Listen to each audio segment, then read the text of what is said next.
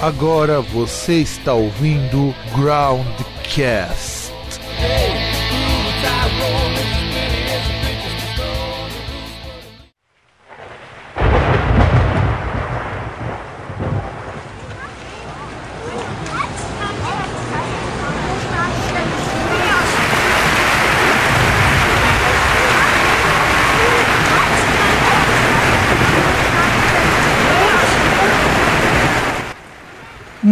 Muito bem, caros ouvintes, eu sou o Fábio Melo, mais uma vez com vocês aqui no Groundcast Entrevista e tenho a honra de entrevistar um grandiosíssimo músico, uma pessoa super gente fina, o senhor Felipe Deliberale do Impéria. Muito bem, Fábio, obrigado pela oportunidade, pra gente é sempre um prazer aí estar em contato com o Groundcast. Ok, ok, ok. É, vamos começar então essa entrevista, que afinal de contas é, sofreu alguns pequenos problemas técnicos e tudo mais antes de começarmos, né? Porque aqui é tudo feito de impro- de improviso. E eu queria então que você, fingindo que nunca ninguém ouviu nada do Impéria, nunca ouviu nada de você, que você se apresentasse para quem tá nos ouvindo. Vamos lá, eu sou Felipe, guitarrista da banda Impéria, é, um dos compositores, na verdade nós somos em quatro integrantes, os quatro acabam sendo compositores dele. É, vou apresentar mais a banda do que a mim mesmo, tá? Ah, não, por quê? Por quê, porra? Porra, meu, a gente tá entrevistando você. Você pode- da- A gente pode falar da banda também, mas fale de você. Olhe da lente da verdade, estilo Clodovil, e fale sobre você.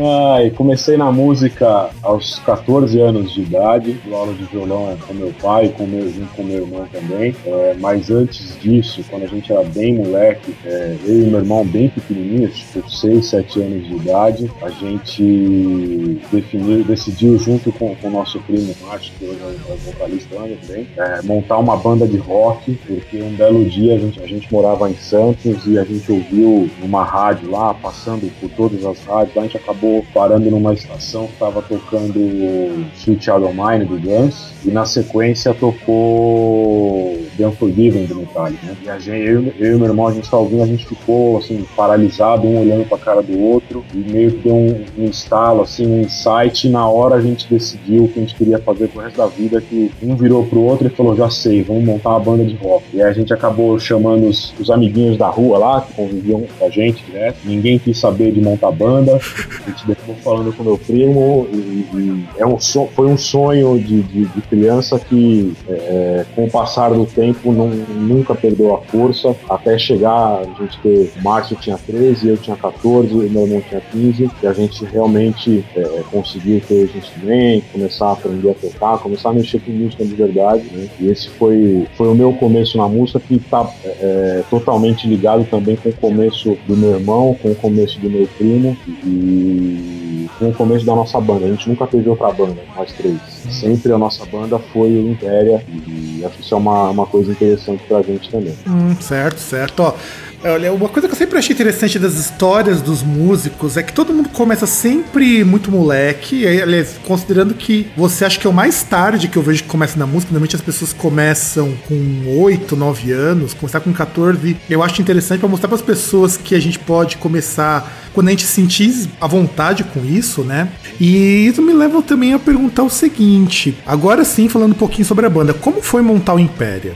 O que, que vocês tiveram que fazer? Quais foram os percalços? Enfim, conte a história pra gente. Tudo começou, né? Tem, essa história que eu acabei de contar, mas paralelo a isso, quando a gente estava na adolescência já, a gente tinha uns amigos na escola, eu e meu irmão a gente estudava na mesma escola, né? E final de semana a gente sempre reunia os amigos, todo mundo começando a ter interesse por música. Eu e meu irmão a gente já ouvia rock and roll desde muito pequeno, desde sei lá quando, ouvindo é, Led Zeppelin meu pai, ouvindo Beatles com a mãe, né? Então desde muito pequeno, mas na adolescência a gente começou a reunir amigos de escola que ainda não eram, a gente não tinha puxado eles pro lado negro da força ainda e, e começamos a, a ouvir rock com esse pessoal, eles começaram a gostar também, começamos a mostrar bandas tipo Iron Maiden, é, Soundgarden, que a gente gosta muito até hoje também, né? E o pessoal começou a pirar e, paralelo a isso, a gente tinha um, um, um grupo com esses amigos só de, de, zoeira mesmo, que a gente pegava músicas que estavam fazendo sucesso na época, e aí músicas de diversos gêneros, né? Desde rock até reggae, sei lá. E a gente fazia clipes nossos numa câmera VHS que meu pai tinha. A gente juntava no final de semana essa galera da escola com meu primo, eu e meu irmão, e a gente fazia clipes com é, é,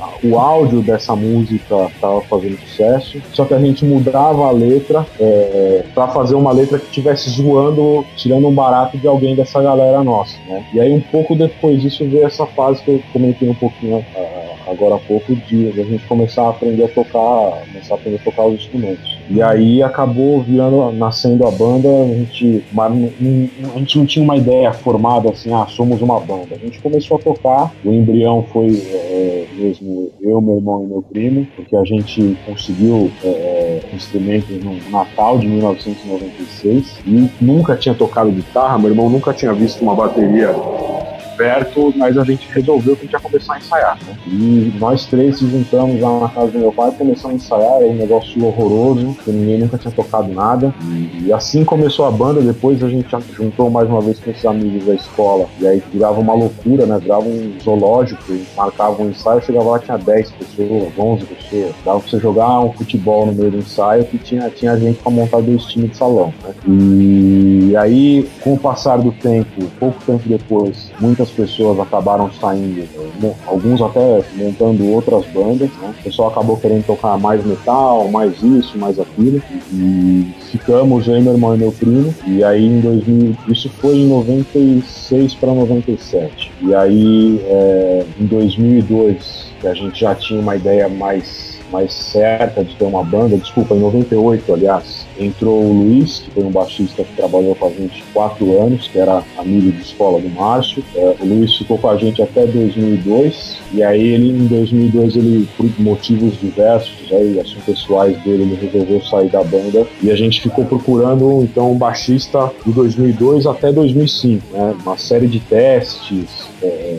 e nunca dava certo, ou tiveram dois, dois integrantes que entraram, a gente chegou a considerar os caras como membros fixos da banda, mas aí um teve que mudar de cidade, o outro estava endividado, ele era enfermeiro, estava endividado, teve que pegar um, um, outro trabalho, então o cara trabalhava às vezes 36 horas seguidas e teve que, que, sair da banda, teve que abrir mão da música, né? E aí a gente ficou nessa correria três anos até encontrar o Japa, que era amigo de faculdade do meu irmão, e ele, a gente já tinha convidado ele algumas vezes, mas acabava não dando certo porque ele na época tocava com uma outra banda, e ele não queria misturar, não queria estar em duas bandas ao mesmo tempo. E aí essa outra banda que ele tocava os caras pararam. E um belo dia meu irmão ligou para ele e falou: meu, a gente tá procurando baixista, é, é, dá, um, dá um pulo lá, vamos conversar, ver se a gente marca um ensaio e tal. E aí fizemos um, um primeiro ensaio com o Japa e nunca foi aquela coisa de: olha, vamos marcar um teste. Não, a gente já começou marcando um ensaio, depois na segunda semana ele voltou, foi ficando, foi ficando. Nessa ele tá lá de 2005 até hoje. É, na verdade ele ficou da casa, né?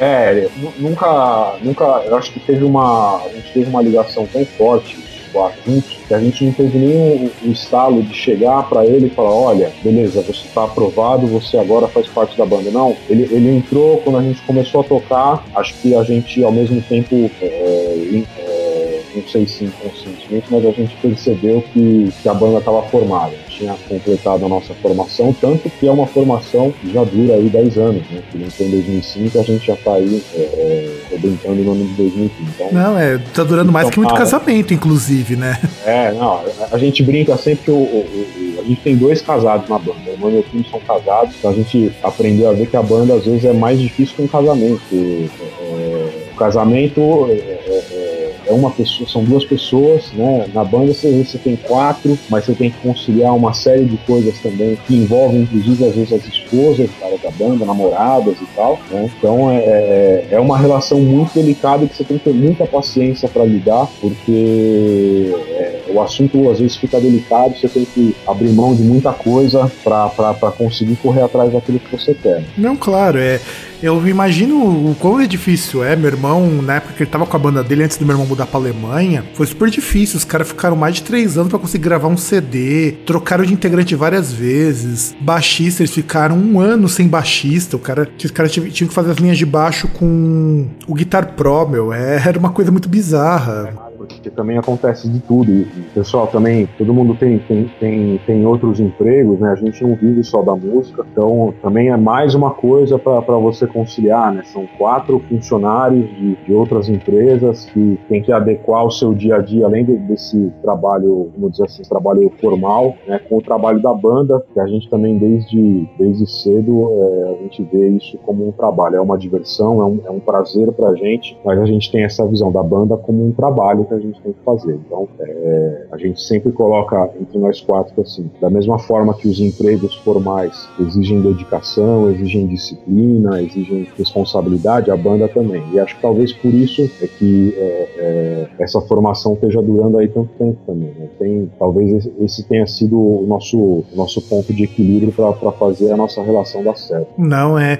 é claro, claro. Afinal de contas, com quatro homens na banda, você vê esses caras pelo menos uma vez por semana por ensaio, ou alguns até mais do que isso. Tem que ter muita vontade mesmo pra poder manter, porque tem dia que um tá de saco cheio, tem um dia que um quer fazer uma brincadeira e a brincadeira não, não vai, não fica legal. É, são coisas que a gente tá sujeito em qualquer tipo de relacionamento. Aproveitando isso, já que você comentou, eu sei qual vai ser a sua resposta, mas o nosso público não vai saber. O que, que você faz além de música? Olha, eu sou. Eu trabalho com, com venda de publicidade, né? sou gerente comercial numa editora. É junto com o meu irmão, meu irmão é, é, jornalista, né, e com o nosso pai, a gente tem uma, uma editora e trabalhamos nós três lá. É, o, o, Márcio, ele é professor de educação física, né, trabalha em engenharia, profissional treino. O meu irmão, como eu disse, é jornalista e o Japa, foi colega de faculdade do meu irmão, também é jornalista. Então, o, nosso dia a dia é uma loucura que a galera que tá de fora, assim, não, não pode imaginar é, é, a correria que é. Não, eu imagino, meu irmão trabalhou um tempo em editora, ele era diagramador inclusive. É, era, era complicado. E hoje, e hoje meu irmão tá tentando um trampo de publicidade na Alemanha. Provavelmente quando esse programa for pro ar, ele já vai ter conseguido passar nos testes e tudo mais que ele precisa ir pra lá. E é difícil, porque. É, e aí que vai entrar no, no ponto que eu vou colocar, que é um ponto bastante delicado, que é a parte da valorização de banda. É, quais foram as piores propostas de para vocês tocarem que você já recebeu, além dos vales cerveja? Cara, já aconteceu com a gente, não vou, vou me comprometer com você e, e a, a, não citar nomes, tá? Porque eu acho desnecessário, mas já aconteceu com a gente. Quando você é moleque, quando está começando, é, é, qualquer lugar que te chamarem para tocar, para você é o maior evento da sua vida, né? Então qualquer coisa que te chamarem, você aceita. Com o passar do tempo, você aprende, você vai aprendendo, você vai se valorizando, você vai respeitando o seu trabalho, né? Se respeitando como artista também. E aí você começa a eliminar algumas coisas. Mas já aconteceu, por exemplo, com a gente de é, um lugar na, na zona leste de São Paulo. É, é convidou a gente para tocar e tal. Isso faz muito tempo, tá? Isso foi de 2000, 2001. Convidar a gente para tocar e, e, a gente foi lá, fez, fizemos um show, um show longo a gente tocava, já tinha o, nosso som autoral, mas misturava também com, com, com, versões e covers que a gente sempre fez. É, e aí, assim, o cara, ah, o primeiro show eu não vou pagar porque eu queria, quero ver como é que é a banda, né? Como é que é a banda ao vivo e tal. Tá bom, vamos lá, fizemos. Aí o cara só resolveu aceitar pagar depois do quarto show, né? E, e era um lugar longe pra caramba, ameaçaram bater na gente porque a gente exigiu é, é, que pagasse um cachê, pelo menos um mínimo que justificasse a gente ir até lá, que pagasse é, combustível, porque assim, tinha com vários quatro carros, né, levando equipamentos, tudo. Então, não é assim, né? Não é só chegar aqui e vamos, vamos tocar, né? Tem toda uma estrutura né, que é mobilizada antes para que as coisas possam acontecer. E como você falou, já teve vale cerveja, vale batata frita, é, é Molho batata frita deve ser tenso, hein? Cara, tem um, tem um. Foi num bar em Santo André. e o- pior de tudo, apesar da situação ser ridícula, a gente acabou até ficando feliz que a gente tava morrendo de fome e a batata frita do cara era muito boa. Então a gente tava meio puto, que falou, porra, não vamos receber dinheiro, fizemos um cachê legal. Mas beleza, daqui essa batata frita que a gente tá morrendo de fome. Foi- é, cara, foi quando essa de Santo André? Ah, isso faz tempo também, cara. Eu- depois que entrou, o Japa entrou em 2005. Hum, não, é porque. É porque assim, lógico que a gente não vai falar nomes, até porque não interessa os nomes e sim as situações. É porque eu conheço as casas daqui, inclusive algumas que fecharam, que faziam uns esquemas bem trash. Teve. Essa casa ainda funciona. Ah, então, eu sei- então, eu, então eu sei qual que é. Eu não vou citar, mas eu sei qual que é. Inclusive vou lá de vez em quando, então eu sei qual que é. Ah, cara, É, a gente. assim, é uma- é uma casa que, que até hoje leva bandas muito legais lá, tá? Não é. Mas, enfim, a gente teve essa situação infeliz lá, como já tivemos assim, várias outras, né? É, é, essa primeira que eu tava comentando, que é uma casa aqui da Zona Leste de São Paulo, os caras chegaram a me trancar numa, numa sala minúscula com, com quatro seguranças é, ameaçando me, me, me bater porque eu tinha exigido que pagasse um cachê, cara. Caramba, o cara. Quer dizer, te chamaram pro quartinho só porque você pediu um- uma grana pra pagar gasolina, cara. negócio bizarro porque assim, a gente fez o. O cara tinha falado, não, a gente faz quatro shows pra conhecer a banda e a partir do quinto tem o cachê. Tá bom, moleque, né, se aceita qualquer coisa. Fizeram. Quando foi o dia do, do- desse quinto show, a gente combinou um valor que era ridículo. é, Acho que era 80 reais o cachê, para dividir em quatro pessoas. Né? Então, assim, é um valor medíocre, né? é absurdo, é impensável uma banda receber isso de pagamento. Mas aceitamos, fomos lá, fizemos, aí acabou o show, era quase 5 horas da manhã, a gente começou a tocar, era pouco antes da meia-noite, aí fizemos umas pausas, é, fizemos um monte de improviso, né? Fomos alongando algumas músicas, aquele show meio a la Led Zeppelin, né? Você vai fazendo música que tem 10 minutos, você toca lá com 20 e por aí vai. E aí quando terminou o show, a casa tava cheia, o pessoal consumiu pra caramba, né? Tinha aqueles latões de, lixo gigantes, a gente via assim, lotado de latinha de cerveja. Então, pô, o pessoal veio e consumiu. Então a, a casa tá com dinheiro no caixa. Aí fui lá cobrar o cara, né? O nosso pagamento. Ele falou: não, peraí que eu já falo com você. Vou só fechar o caixa aqui e já te chamo. Isso era umas 5 horas da manhã. Eu, tá bom, vou esperar. E aí ele veio me chamar, ele fechou o caixa, ele veio me chamar. No que ele veio me chamar, eu, eu chamei todo o pessoal da banda. Eu falei: olha, o clima tá muito estranho, né? Se ele me chamar, vocês vão lá comigo. Porque se a gente apanhar, apanha todo mundo junto, né? Porra, mas já, já tava prevendo. sozinho não, né? Porra é essa.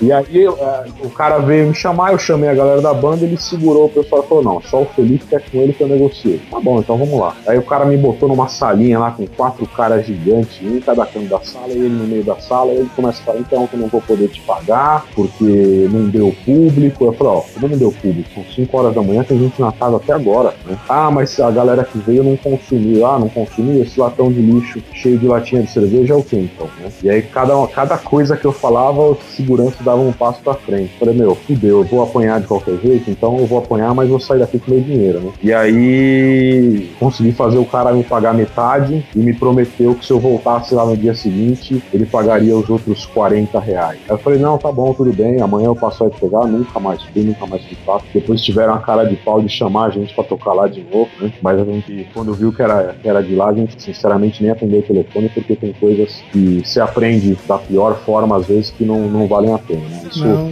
a gente era muito moleque, a gente era muito novo, não tinha a visão ainda de, de profissionalismo que é necessário você ter a partir do momento que você é, é, realmente quer ter uma carreira, que você tem, tem um disco gravado, tem, tem o seu trabalho ali é, é, representado num álbum, né? E aí a coisa realmente muda bastante de figura e você tem que vestir essa camisa de, de profissional, né? Então, a partir daí, muita coisa que às vezes você aceitava, agora você não pode aceitar mais. E a gente passou poucas e boas, mas foi um aprendizado. Não, eu fico imaginando.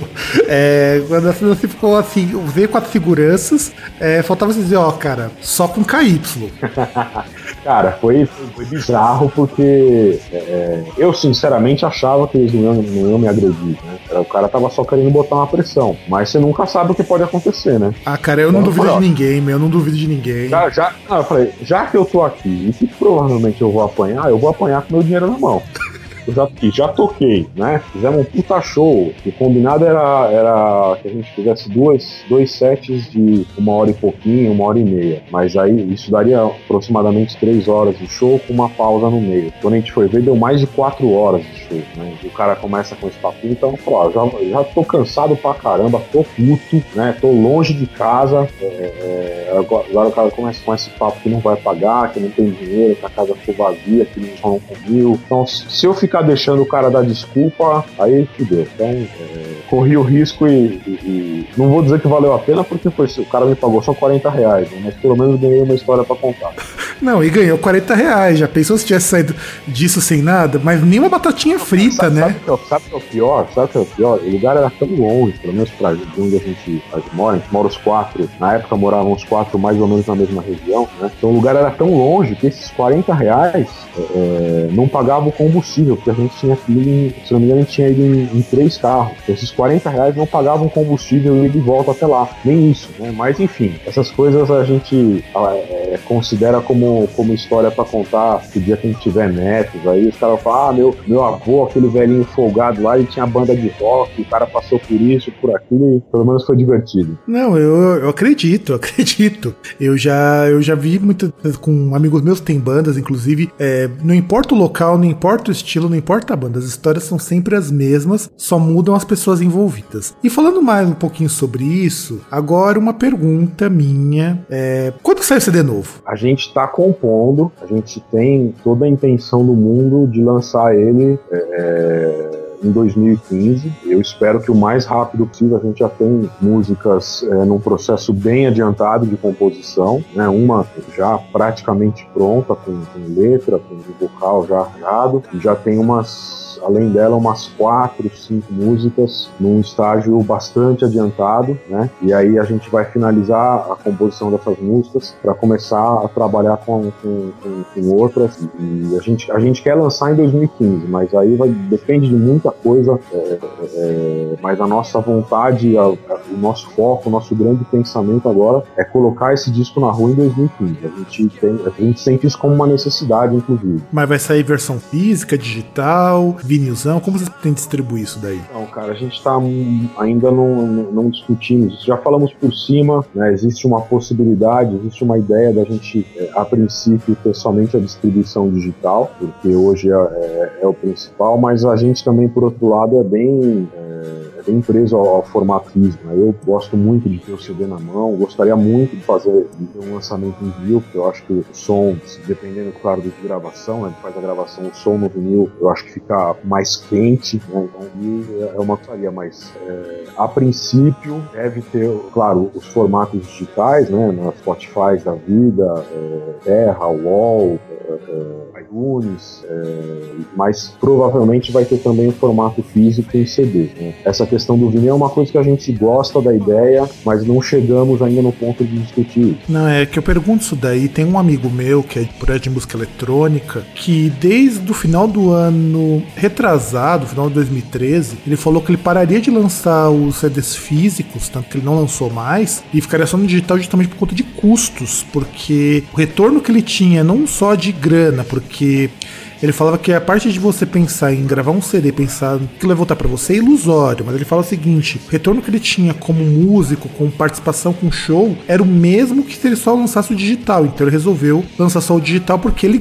tirava menos do bolso dele, gastava bem menos, e ele conseguia uma gravação com uma qualidade que era satisfatória, mesmo ele também sendo um cara muito amante do físico. Inclusive, ele é um cara que tá comprando um monte desses sintetizadores analógicos, é, que é uma coisa difícil de você tocar, inclusive. Ele gosta muito dessa parte orgânica, mas ele fala que no momento não dá porque tá muito caro. Não, é caro, é caro. A gente, inclusive, cogita a ideia de lançar somente no formato digital, pelo menos no primeiro momento, é, também pela questão de custo, você prensar o CD e tal, é, é, é, bem caro, é bem salgado, mas a gente tem, assim, por outro lado, uma coisa que foi muito marcante pra gente é, é no, no, no assim, no nosso primeiro disco foi o dia que, que os CDs chegaram da, da Sonopress. Então a gente ter uma, o material, poder segurar aquilo na mão, também foi a, a, a materialização de um sonho nosso que vinha desde de menino, né? desde de criança. Então pra gente foi, foi importante, acho que ter o, ter o formato físico pra gente tenha mais, seja mais um fator é, emocional do negócio do que é, por uma questão de necessidade. Hoje não, a gente não vê a, a distribuição física como uma necessidade hoje. De repente, sabe como as coisas são, os mercados vivem se reinventando, né? De repente, amanhã ou depois, essa coisa de vender CDs ou vender discos ou, sei lá, vender fita cassete, o negócio, sei lá, de repente volta com, com, com força e, aí a gente vê que isso vale a pena. Hoje, a, a, a principal ideia que a gente tem é do formato digital, partindo para o formato físico em CD num segundo momento, talvez. Hum, certo. Porque, inclusive, eu também sou um cara que gosta muito do formato físico, embora eu não tenha mais onde guardar CD, mesmo os que eu recebo de imprensa, eu tendo que colocar no guarda-roupa, porque eu não tenho onde enfiar CD. Eu devo ter por baixo todos os meus CDs que eu comprei, mais um monte que eu trouxe dos Estados Unidos, devo ter quase uns 200 CDs em casa. E eu gosto, eu acho interessante se preocupar com essa parte física, mesmo o digital sendo mais prático. Eu confesso que faz anos que eu não pego um CD e coloco para escutar. O que eu coloco lá no, no computador, ripo, subo pro iTunes e escuto no iPod ou escuto no iPad, porque me é mais prático. É que eu, eu, eu, eu, eu gosto muito, por exemplo, uma coisa que eu, eu lembro de eu, muito moleque, aquela época de, de ganhar mesada do pai, sabe? Eu, eu gastava toda a mesada que eu ganhava do meu pai comprando CD. Então, para mim, era o, o, grande tesão era, era, comprar o CD, eu tinha que comprar, eu passava na loja, comprava o CD, ia correndo para casa e eu via o CD é, lendo o encarte. Ah, cara, eu também fazia isso, meu. Lendo a ficha técnica, puta, que estudo que esse cara gravou, quem foi o baixista que gravou com ele. Eu lembro até hoje, assim, de, de dois discos que eu comprei, para mim foram muito importantes, foi o Fashion and Warfare do Steve Vai e o disco do Deep Purple de 99, se engano, que é o Abandon. E eu lembro de eu fazendo isso, porque tinha aquela coisa na época de se falava do Steve Vai, olha, ele faz a guitarra falar. Então eu botei esse disco, ficava ouvindo as músicas e ficava lendo ó, toda a ficha técnica para tentar descobrir assim, meu, como que esse cara faz isso? Esse cara é, é mágico. Então tinha, tem, tem esse lado, é, é, esse romantismo, vamos dizer assim, porque eu, eu penso que a, que a, eu acho que isso é uma das coisas que talvez vai fazer com que o formato físico não se enfraqueça, mas não morra nunca. Porque a, a, música não é só aquela letra que o cara tá cantando, não é só o acorde que o cara tá tocando. Ela é muito o significado que você dá para ela na sua relação com ela, né? Hum, não, então, claro, claro. A, a, música, ela, ela é o, aquele momento da sua vida que ela marcou, então vai ter uma, alguma coisa que você viveu, que, que uma determinada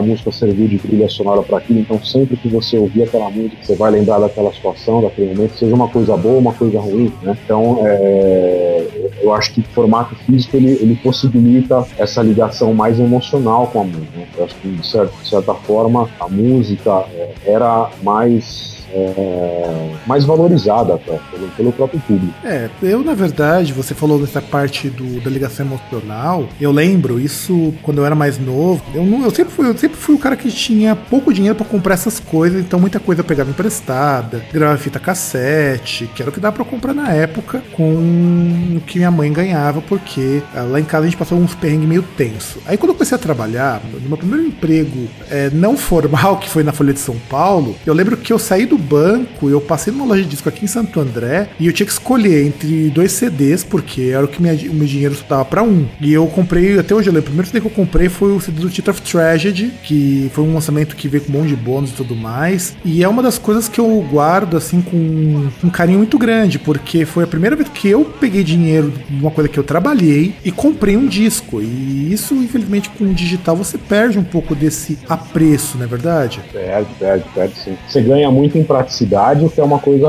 excelente, mas você perde um pouco dessa ligação, sim. É, é, como eu estava falando, a música ela, ela, ela, tem, deixa marcas na sua vida, né? Os artistas que você gosta de ouvir, é, as músicas que você gosta, elas é, é, deixam marcas na, na, sua vida, são coisas que você vai lembrar para sempre, né? Você sempre vai lembrar desse primeiro disco que você comprou com seu dinheiro, entendeu? Isso é, é é uma coisa que tá cravada ali na sua experiência de vida, né? Exato, exato. O que inclusive é, pena que eu não tenho aqui a música do Pablo pra tocar, que aqui é um momento, ser um momento de sofrência. De, afinal de contas, depois que eu vi, assim, é, o quanto que você se emocionou, o seu lado é praticamente uma criança quando teve o anúncio do fim do The Black Crows. Foi, cara, foi. É uma banda muito, muito, muito importante para mim. É, é, nossa, muito. É, tenho, é, tenho todos os discos deles, é, alguns em formato físico, alguns em formato digital, né? Mas tenho tudo, tenho camiseta. É, uma, uma das minhas grandes frustrações é nunca ter visto essa banda ao vivo. E uma das minhas grandes invejas na vida foi um dia conversando com, com o Fernando Magalhães, que é quem produziu o nosso disco, e ele comentou, ele também é fã do, do, do Black Rose,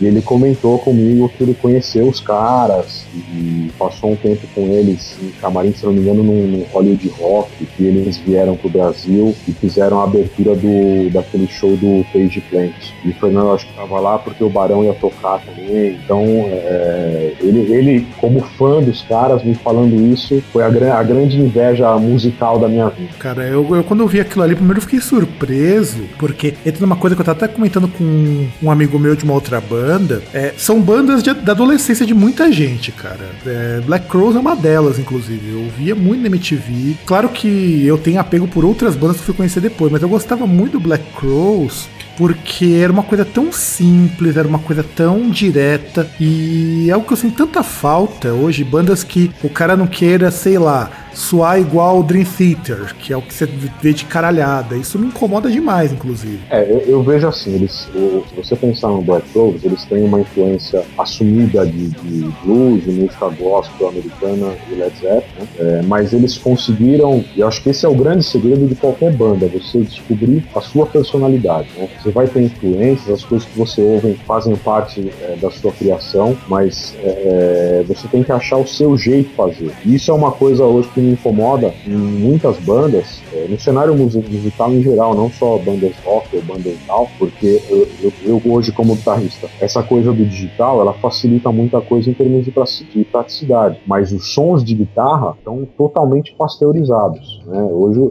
uma coisa que eu sempre falo com, com amigos meus, você, se você ouvir o, o, o Ed Van Halen tocando música, você pode não conhecer aquela música, mas na primeira nota que ele tocar, você sabe que é ele, porque ele conseguiu, ele ele conseguiu é, achar o som dele, a personalidade dele dentro do, do, do, da música. Né? E hoje isso é uma coisa que eu acho que se perdeu um pouco. Todos, todas os, as bandas, todos os guitarristas acabam, é, você pode colocar todos no mesmo saco que tá suando todo mundo igual. Isso é uma preocupação muito grande que eu tenho é, para o nosso próximo, próximo trabalho, tá? Investigar mais qual é o meu som de guitarra, tentar buscar mais é, os meus timbres, porque eu também sinto que é uma coisa que eu, apesar de estar criticando isso aqui agora, é uma coisa que eu sinto que eu também fui vítima disso, dessa coisa da essa gravação prática do digital. É, você me lembra, inclusive, quando eu tava conversando com o Guilherme do Somba, ele me falou exatamente a mesma coisa quando eu perguntei, quando a gente tava falando sobre essa coisa do digital, do analógico.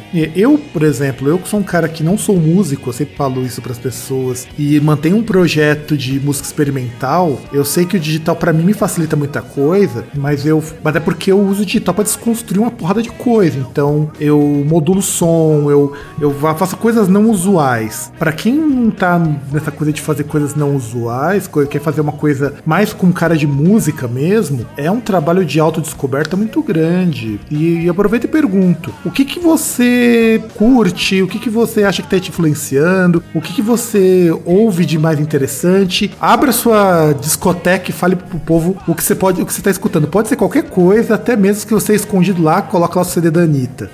Cara, uma banda que eu tenho escutado muito hoje e que eu tenho achado assim, muito, muito, muito boa. Os caras têm uma, uma, maneira de resolver as músicas que me chamou muito a atenção. É o Mastodon.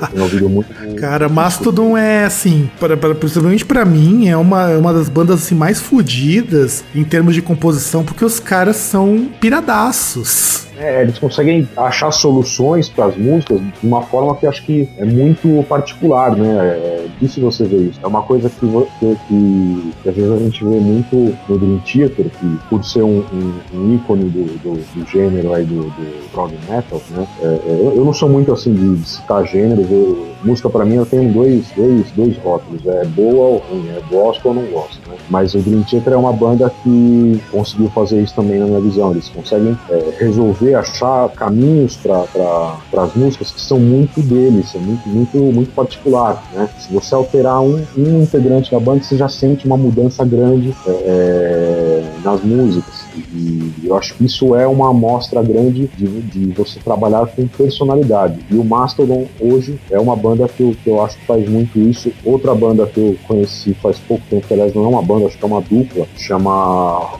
Royal Blood. Oh, oh, oh, aí sim, hein? Cara, eu achei sensacional. Até que tava comentando com o pessoal da banda é, nesse nosso último ensaio, pra, pra que eles é, comecem a ouvir também, porque eu achei muito legal, porque eu senti algumas, algumas nuances ali desse rock que eles dizem que é tipo Arctic Monkeys, que eles dizem que é moderno, mas na verdade tá só copiando década de 60, né? É, é, mas com guitarras bem feitas, bem gravadas, com uma sonoridade legal, né? Músicas com tem, eu achei legal, tem, eles têm músicas que, que me, me, deram a impressão que são baseadas mais na parte rítmica, então a bateria, apesar de não ser uma bateria extremamente complicada, ela tem um papel muito importante no, no desenvolvimento da música deles, né? Então para mim é, é, é, foi, muito, foi uma descoberta muito interessante, assim, além, claro, é, ouvir, é, sei lá, o Led Zeppelin é uma coisa que nunca saiu da minha vida desde que eu por gente, o Black Crowes, que a gente falou agora há pouco, né, também, é, o, o Deep Purple é uma banda que eu acho sensacional, assim, é uma, é uma das, das bandas da minha vida, disco em rock, é, para mim é uma obra-prima, né? A, a, potência do, do, do Ian Gillan nesse disco é um negócio que para mim é inspirador. É, Dio, para mim, apesar de eu ser guitarrista, é uma das minhas maiores influências, porque ele, ele tinha essa, essa coisa, essa coisa que a gente falava agora, que tem uma ligação emocional com a música. Ele, pelo menos para mim, passava muito isso na interpretação dele das músicas. Têm discos que até não, não achava tão, tão bons, mas é, é, a, maneira dele de interpretar sempre me chamou muita atenção, né? Então, é, é, é fora assim, bandas nacionais, bandas novas que eu acaba conhecendo todo dia, galera bandas independentes também, né? O pessoal do, do, do Hell Arise, do meu amigo Kiko Palim, é, é, ouço, gosto muito de, de, de Symphony X também, apesar de não ter nada a ver com, com o estilo que a minha banda toca, né? Eu sou fascinado, acho a, voz do, do Russell Allen, acho espetacular e eu, eu ouço muito blues também, sou viciado em blues, fico pesquisando assim, blues da década de 30, lá, do Robert Johnson, é, depois mais, mais pra frente, né, daquela época do, do blues de Chicago, indo pra, indo pra Inglaterra lá com Waters. Eu acho legal porque é, é, uma, acho que é uma forma da gente conhecer a nossa própria história, né? Da gente faz música. Eu acho importante você saber a sua história, porque isso vai te dar um indicativo de para onde você está indo. Isso é uma coisa que eu tento sempre ter em mente. Ah, isso é legal, isso é legal ver. Inclusive, as pessoas muitas vezes quando a gente vai é, falar sobre o que, que nos influencia, o que a gente escuta, você percebe realmente que a visão do povo de banda, principalmente quem tem banda, quem tá tocando, é muito diferente, sei lá, de quem tá começando agora, ou, ou, come, ou essa molecada que tá começando mais tarde, que às vezes eu me. Eu fico muito triste quando, por exemplo, eu vejo, sei lá, um cara que estuda desde os oito anos guitarra erudita e de repente eu vou escutar o que essa pessoa toca, me lembra um Malmsteen mal feito, sabe? Isso me incomoda muito. É, eu acho que assim, o Malmsteen, sem dúvida, é um grande guitarrista, um dos maiores, mas é, é, apesar da influência declarada de, de Blackmore, que é o estilo dele, ele conseguiu criar uma coisa única, né? Isso, isso para mim é o, é, o, é o ouro do negócio, você criar é, o seu estilo, como o Blackmore, como um Jimmy Page, como um Jimi Hendrix, é, como o próprio Rich Robbins, Rose, né? o próprio John Petrucci no Dream Theater, ele tem, eles conseguiram, tem as influências deles, mas você sabe, a primeira nota que ele toca, você sabe que é ele que está tocando. Isso, é, é, é para mim, é, é, o grande segredo de você buscar a sua identidade na música. Não adianta você ser. Se a pessoa quiser ficar ouvindo só o Malmsteen tocar, você põe o CD, põe o disco ouvindo, não precisa é, ir atrás de música nova, entendeu? Não, sim, sim, não, eu. E na verdade não só isso, que eu. O que eu penso, pelo menos nessa coisa da questão da identidade, que é sempre um, um assunto bastante complicado, é que, por exemplo, eu não sei se você acompanha bandas mais novas, eu recebo caralhadas de coisas por conta do site, e a impressão que eu tenho hoje, principalmente aqui no Brasil, por mais que muitas dessas caras de banda sejam amigos meus, por mais que eu conheça muita gente bacana nesse meio, é que é tanta gente produzindo material que você fica muito limitado. Aí teve até uma fala que eu achei muito interessante de não se prender a rótulo, porque hoje em dia parece que é assim, a impressão que eu tenho. Ah, vamos montar uma banda de progressivo, que, que durante muito tempo, agora já deu uma baixada de bola, mas durante um 3, 4 anos pelo menos, a moda era você querer ser uma banda de prog. Então vamos pegar um cara que toca guitarra pra caramba, vamos pegar um batera que toca pra caramba, vamos pegar um baixista que toca pra caramba, vamos pegar um, um vocalista que é muito bom, vamos pegar um tecladista que arregaça no teclado e vamos montar uma banda. E você vai juntar tudo isso, não tem nada que destaque ele. Eu acho foda. Tipo... Uma, uma punhetação, né, cara? Exato. É uma punhetação. E... Uma, uma masturbação técnica, daí é muito sem graça. Não, eu acho eu sem acho graça. É legal você, você conseguir fazer isso. Você é, é, é um músico muito técnico, ótimo, legal. É, é mas que você consiga criar um estilo próprio, que você consiga passar a emoção com a sua música. Porque no fundo, o que você está fazendo como arte é tentar é, é, influenciar as, a vida das pessoas de uma, de uma forma positiva, passar alguma coisa para ela. E, e, se você tentar fazer isso sem um componente emocional, sem, uma, sem, sem atingir a, aquela pessoa de uma forma emocional, sem ela ter essa ligação, sem ela sentir uma ligação daquela sua música com a vida dela, eu acho que é um trabalho que fica muito vazio, né, cara? Porque senão fica só a técnica pela técnica. Uhum, não, concordo, concordo. Eu, isso acontece muito com banda europeia. Eu recebo muita coisa da Nuclear Blast, por exemplo, que é uma grande gravadora. Assim, indiscutivelmente as bandas de lá, se você põe uma música pra ouvir, é tudo muito bem acabado, tudo muito bem feito. Mas eu não sinto nada. Né? E às vezes eu pego, por exemplo, que nem quando eu escutei a primeira vez o do Império. Eu confesso que, é, ao vivo, quando eu vi aquele Pocket Show, me soou tão mais interessante aquelas músicas ao vivo do que no CD. Eu achei esquisito isso, porque fazia tempo que eu não acontecia isso de ouvir uma banda que no CD eu acho que ela tá boa e ao vivo aquilo ali tem um resultado diferente para mim. Legal, isso, isso pra gente é um indicativo importante porque a gente tem é, sempre a preocupação que, que o nosso show é, é, é seja sempre o mais sincero possível, né? Justamente por isso, porque você tem que é, é, o trabalho da música, o trabalho da arte de uma forma geral, né? é atingir as pessoas pessoa, as, as pessoas através do, do, sentimento, através do que ela está sentindo. Então, se você não, se o trabalho não for sincero, se a sua apresentação não for uma coisa sincera, você nunca vai conseguir isso. Né? Não, claro, é claro. E eu, eu me pego assim, porque eu não sei se você já viu algum, algum show ultimamente, os últimos shows que eu tenho, tanto como pagante ou tanto como parte do Groundcast, o que eu noto é o seguinte, tá, você, se eu colocar um CD para tocar naqueles amplificadores, é a mesma coisa. Então, eu me sinto cada vez menos motivado aí. E como foi que eu falei, vocês falando tem que ser sincero, eu penso que esse lado que não pode morrer, é, por mais que você tenha o CD, que o CD vai sair de acordo com o que você pode fazer naquele momento, o ao vivo tem que ser alguma coisa que naquele momento seja único, por assim dizer. A gente tem, por exemplo, seguindo esse, esse, essa linha de raciocínio, né? É, durante muito tempo a gente tocou versões. O pessoal falava cover, mas a gente sempre chamou de versões, justamente porque a gente tocava é, músicas de, de, artistas que são importantes pra gente, tipo Led Zeppelin, por exemplo, é, mas a gente sempre tocava de uma forma muito nossa. Assim. Claro que tem. Se você vai tocar, sei lá, vai tocar a Highway Star do Purple, se você é guitarrista, você é obrigado a tocar aquele solo nota por nota igualzinho, porque aquele solo é muito marcante na, na história do, do, do, desse gênero musical. Né? Então, se você, uma nota que você desviar do caminho, vai ter alguém já falar, ah, tocou errado, ou esse cara não presta. Então, algumas coisas você, você obrigado a fazer igual, mas a maioria das coisas que a gente tocava como, como cover ou como versões, a gente sempre dava esse enfoque de ser uma versão e não um cover, que a gente se dava ao direito de mudar coisas, de, de colocar coisas na música como se aquela música fosse uma, uma criação nossa, porque de fato aquilo que estava acontecendo naquele momento, aquela apresentação que aconteceu naquele momento, era uma coisa nossa. Não estava uh, uh, homenageando aquele artista, mas era, era uma. tinha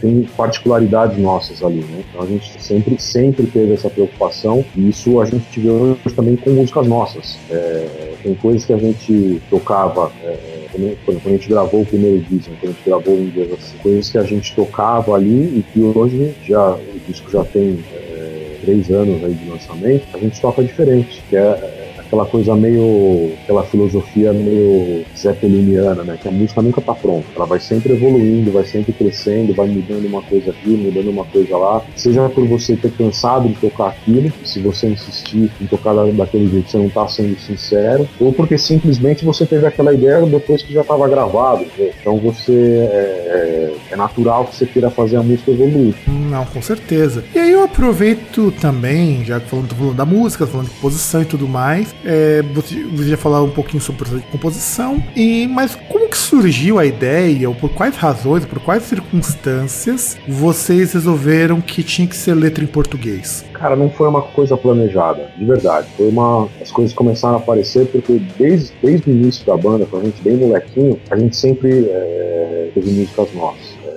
Claro que músicas que de quando a gente era bem novo não, não entraram nisso, não, mas é, a gente sempre, nos nossos primeiros ensaios lá, a gente tinha já a preocupação de criar material nosso. Então, é, é, nessa época, por exemplo, a gente não, não falava inglês. Né? Depois a gente estudou, tudo bem, hoje todo mundo se vira bem no inglês, mas nessa, nessa época nem pensava nisso. Então foi uma coisa muito natural, não, não existiu uma, uma, uma, conversa assim, olha, vamos escrever em português ou vamos escrever em inglês ou sei lá o que. As coisas, é, é, eu, eu, eu, eu estava conversando com meu pai, falando de coisas que, que, que eu espero aí pro, pro segundo disco, ele, ele achou engraçado, meu pai tem uma veia artística, musical bastante grande mesmo, né? mas ele achou engraçado que eu falei pra ele, olha pai, é, eu não sei o que vai acontecer no segundo disco, porque eu, falando somente de mim, somente do Felipe, não sei os outros integrantes da banda, eu não tenho controle nenhum sobre o que eu tô compondo. Eu, sei lá, às vezes eu, algum riff, alguma música, eu, eu pego a guitarra e começo a tocar do nada, eu não fico planejando, não fico pensando em campo harmônico, é, sabe, não, eu, eu pego a, a, guitarra e sai da mesma forma, às vezes, com uma letra, né? Não, não é uma coisa que eu fico pensando, que às vezes, vez ou outra acontece sim de, de pensar num assunto durante muito tempo e aí conseguir desenvolver uma letra, mas de uma forma geral eu não tenho controle sobre o que eu estou fazendo, então eu não sei se eu estou sendo, é, é, acabo nunca sabendo que caminho eu estou tomando, mas é, o que me satisfaz é justamente é, é que está sendo um caminho sincero. É, é, é, a minha emoção ali naquele momento que eu estou criando e é, é, por aí que, que vai o nosso, o nosso processo de composição. Claro, depois a gente senta todo mundo junto para parar arestas, para fazer acertos né, em, em, arranjos e tal, mas de, de, de, uma forma geral a gente não tem muito controle não. Não, isso é, isso é uma coisa bacana, é uma coisa bacana, é o tipo de coisa que até te dá um pouquinho mais de liberdade para compor quando você é, sabe que você tem determinadas coisas que você precisa seguir até para que a sua música seja audível, entre aspas. É, lógico que nós estamos falando isso daí lembrando uma banda de rock, mas é legal pensar nessa coisa de, ó, vou compor conforme vai aparecendo a ideia, porque fórmulas são muito legais, técnica é muito legal, mas, por exemplo, eu, eu gosto muito de um, de um músico que é o Brian Eno. O cara, ele faz composições, às vezes, utilizando é, coisas do ambiente. E, poxa, eu acho isso fantástico também. Porque é a mesma ideia, eu não preciso ficar muito muito preso ao que eu posso tocar. Eu vou, vou fazendo e vejo no que, que dá depois. Depois eu tento juntar assunto com o pessoal. E isso é um processo que eu chamo que é um processo mais orgânico. Porque é difícil, hoje é difícil. Hoje, com, vamos dizer assim, a concorrência, entre aspas, né? Que você tem hoje no meio rock e metal, a ideia é de que você tem que ser cada vez mais extremo, cada vez mais rápido, cada vez mais técnico, cada vez mais brutal, cada vez mais esganiçado, cada vez mais grosso. E, e você perde um pouco do, da pegada. Enche, enche o saco. É, afinal de contas, você vai escutar 10 bandas de black metal, faz tchumba, tchumba, tchumba, tchumba e acabou, pô. Me desculpe o termo que eu vou usar, mas chega uma hora que você manda tudo isso pra casa do caralho. Enche o saco de verdade. É, a gente, quando, quando você é adolescente ou quando você é mais novo, você tem aquela coisa, não, eu quero estudar é, mil horas por dia porque eu tenho que tocar é, 32 mil notas por segundo. Né? Você tem essa preocupação, mas é uma coisa mais da sua autoafirmação, querer que as pessoas te reconheçam como um guitarrista. E conforme o tempo vai passando, você vai ganhando experiência, vai tocando em diversos lugares também e vai vendo que isso aí não te traz o reconhecimento que você achou que teria, você começa a, a abrir a sua cabeça para o sentido mais artístico da coisa. Uhum. E aí entra de novo essa questão de ser sincero, fazer um trabalho, é, vou, vou, dizer aqui, um trabalho visceral, é, independente de a gente dele ser extremamente técnico ou ser extremamente simples. O, o blues, por exemplo, é extremamente simples, né? mas era, se você pegar a história do blues, era muita coisa dos escravos contando, falando sobre a vida deles, né? É, desde coisas que eles usavam, é, colocavam nas entrelinhas lá, falando de, de escravos que iam dos seus, dos seus donos, né, das suas fazendas e tal, até coisas do dia a dia mesmo, dele estar apaixonado por uma mulher e não poder ficar com ela e tal, né? É, isso é a coisa mais sincera do mundo e eles faziam isso de uma, de uma forma tão simples que o resultado é, tem, tem gente que hoje, no ano de 2015, tem muita gente que ouve blues da década de 40 ainda. Sim, sim, que é aquele blue old, blue old school, que inclusive tá voltando com uma certa força com o pessoal mais novo, que eu acho fantástico. E deixa eu te perguntar uma coisa, falando de shows, como anda os shows aí do Império? Olha, 2015 a gente tem planos aí de, de atacar em várias frentes, né? é, a gente tem, tem, alguns projetos aí que estão rolando pra gente é, começar a rodar o Brasil, mas a gente tá agora também muito focado nesse, nesse novo CD, que a gente está compondo. A gente sabe que vai acontecer, vai, vai, vai ter é, é, um bom número de shows aí, já tem coisas praticamente certas, né? É, vai, tem, vai acontecer. Quem, quem estiver esperando para ver a gente ao vivo, pode ter certeza que em 2015 isso vai acontecer e, e um, um, bom número de vezes. Hum. Mas eu ainda não posso dar muitos detalhes. Ah, não, claro, claro. É. A gente tem que ir um passo de cada vez até, e também não adianta a gente falar, eu vou fazer o show até não poder mais, porque há limites que a gente sabe que precisam ser respeitados. E aí, isso também me leva a uma outra, uma outra questão que eu, pelo menos pra mim, é uma questão bastante interessante. Quando vocês estão assim compondo, vocês lá na banda, vocês estão reunidos lá,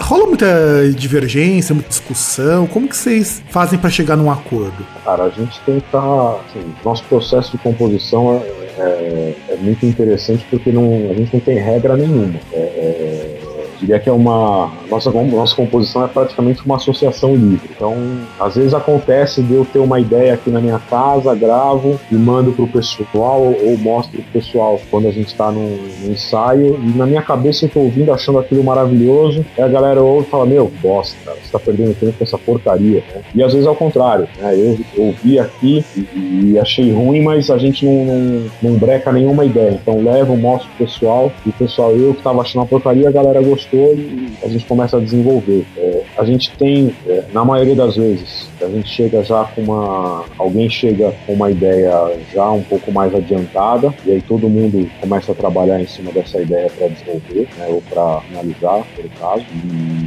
a gente descobriu, né, nessa nossa relação, não adianta. A, a opinião de todo mundo tem que ter o mesmo peso. Então, às vezes, acontece de ter uma divergência, de um achar que ela tinha que ser, a música tinha que ser um pouco mais fluida, ou que tinha que ser mais curta, ou que você tinha que ter alguma coisa diferente, ou que não, que ela podia ser mais reta. Mas é tudo na base da conversa. A gente aprendeu também todos esses anos aí que essa, que essa formação tá junto. E principalmente eu, meu irmão e meu primo, que está junto desde que a gente nasceu, na verdade. A gente aprende assim, a, a, ouvir o lado do outro. Isso, isso é fundamental para fazer as coisas darem certo. E uma coisa que, que a gente tem é, aprendido agora compondo para esse segundo disco é que você tem que ser apaixonado pela sua música, mas não pode estar apaixonado por uma ideia. Né? Tem que estar aberto para que aquela ideia que você apresentou é, possa ser modificada, possa que, que os outros integrantes da banda, no, no, momento da composição, possam ter uma visão diferente sobre aquela ideia. Então é, é tudo, tudo conversado. A gente às vezes tem músicas que eu, que eu levo já um pouco mais prontas, ou às vezes acontece isso com o Márcio bem, mas mesmo nesses casos, é, todo mundo depois participa de, de, de arranjos. Então a gente existe divergência, existem divergências, às vezes discussões sobre a, sobre a música, né? mas a gente aprendeu a, a que um tem que ouvir o outro, a gente está lá para conviver em grupo também, né? E, e aquela música que a gente está fazendo, ou o disco, ele é um, um, retrato da personalidade dos quatro. Então todo mundo sempre vai, a opinião de todo mundo sempre tem que ter o mesmo peso. Não, isso é bom porque também foge um pouquinho daquela ideia de que alguém manda na banda, né? É, eu, eu, já vi muito isso acontecer, tem muito muita banda na qual eu não vou nem citar o nome aqui, mas que você tem um pessoal que manda na banda e acaba sendo um porre tão grande, não só de você escutar, mas até de você tentar entender qual que era a proposta. Se você junta com mais negros assim, você tem duas alternativas, ou você chama um monte de pessoas para ser músico convidado e paga para isso, ou você junta todo mundo que não tem é, condições de estar tá é, sendo convidado ou de convidar pessoas e junta para fazer alguma coisa maior, porque, porra, é, eu acho difícil, de verdade, eu acho assim bastante chato. E aproveitando então agora que, infelizmente, a entrevista está no fim, porque afinal de contas é, sabemos o quanto que é interessante ouvir músicos falando, sabemos o quanto que é importante as pessoas saberem é, mais sobre vocês, inclusive eu quero dizer que é uma grande honra entrevistar você do Impéria. Eu espero que esse, essa oportunidade se repita mais vezes, ou que, você, ou que se você tiver algum tempo disponível participar de um podcast nosso, por que não, né? Nós de quando nós falamos besteira pra caralho. Cara, pra gente é, é, um prazer também. A gente tá sempre, sempre à disposição, a gente sempre acompanha é, é o Groundcast, né, o site. Então, desde a, a gente lembra muito também, é, é importante a gente dar, dar ouvidos as críticas que recebe. E uma, uma, quando você fez a resenha do nosso, do nosso meio disco, foi uma resenha que a gente considerou bastante, assim, é, é, que a gente respeita quem sabe não ser só elogios, mas que faça isso com respeito, né? Tem gente que às vezes escreve uma resenha e você percebe que tem alguma coisa pessoal, assim, né? E a gente respeitou muito a sua resenha do nosso disco e as resenhas que a gente recebe acabam fazendo a diferença também no nosso processo de composição do próximo trabalho. Então, sempre que a gente tem essa oportunidade de estar em contato com, com a mídia, com a crítica, claro, também com o público, para a gente é, é, é, é, realmente é uma coisa que a gente valoriza demais mesmo. Não é aquela. Não, não falo isso da boca para fora, sabe? É, realmente é sincero. Não, claro, claro. E por isso, nesse agora nós temos o nosso momento Xuxa, que é aquele momento onde você dá o seu recado, agradece as pessoas, manda um beijo pra mãe, pro pai, para quem você quiser. Manda bala, Felipe. Cara, queria agradecer você pela oportunidade né, de abrir o Groundcast para a Banda Impéria. É, agradecer toda a galera que tem acompanhado a gente via redes sociais, galera que compareceu em shows que a gente já fez, que manda e-mail pra gente. E queria dizer que pra gente é muito importante esse contato. A gente recebe, às vezes, é, mensagens no Facebook ou e-mails de pessoas que é, comentam sobre letras das músicas, porque o primeiro disco foi conceitual, então tudo que tá ali tem um significado. E as pessoas conseguem encontrar esse significado na vida delas, então se identificam e entram em contato com a gente. É, agradecemos sempre todas as mídias que dão espaço é, é aos artistas independentes. A gente sabe que o underground hoje, independente de gênero musical, é, é, é, a, é a, galinha dos ovos de ouro, é, é de onde vai, vai sair os, os, artistas que vão